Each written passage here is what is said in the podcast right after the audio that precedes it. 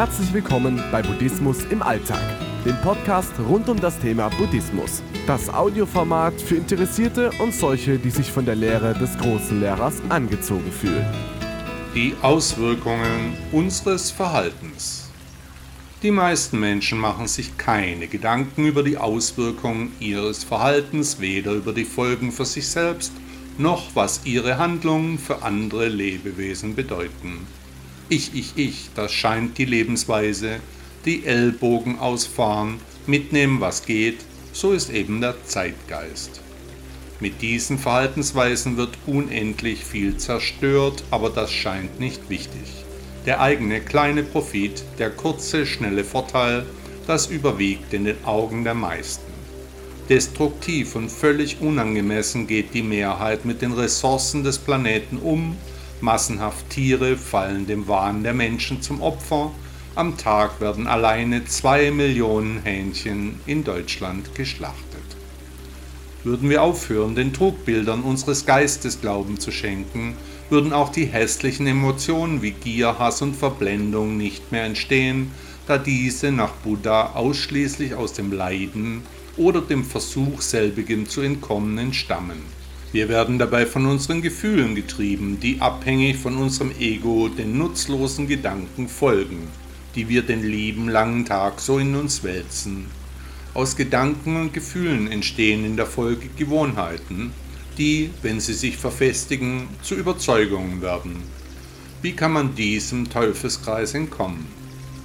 Nach Buddha führt der Weg, der ja bekanntlich das Ziel ist, über die Selbstdisziplin, die, verbunden mit der inneren Stärke, das schädigende Verhalten zu unterlassen, dann den Beginn der Reise darstellt.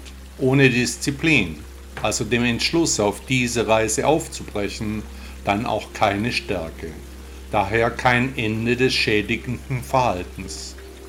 Weiterhin erfordert der Weg ein gehöriges Maß an Konzentration.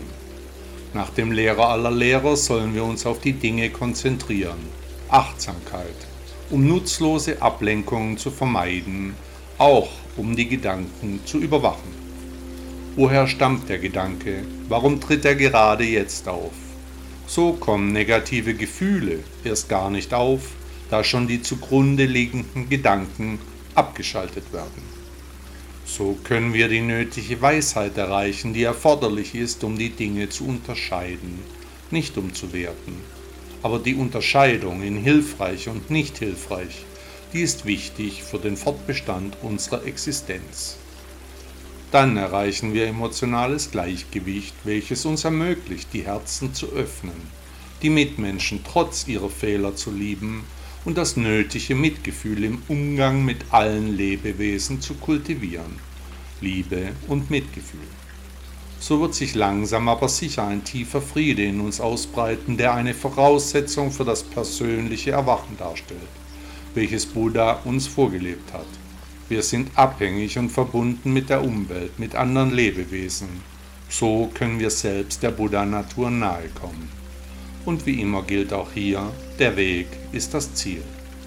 Buddha sagte einmal, diejenigen, die sich weigern, nach der Wahrheit zu streben, haben den Sinn des Lebens nicht verstanden. Und Swami Vivekananda, der Urheber der Ramakrishna-Bewegung, sagte einmal, der Mensch schreitet nicht vom Irrtum zur Wahrheit, sondern von Wahrheit zu Wahrheit, von einer niedrigeren zu einer höheren Wahrheit. Der chinesische Philosoph Konfuzius sagte zu diesem Themengebiet, besser als die Wahrheit kennen ist die Wahrheit lieben.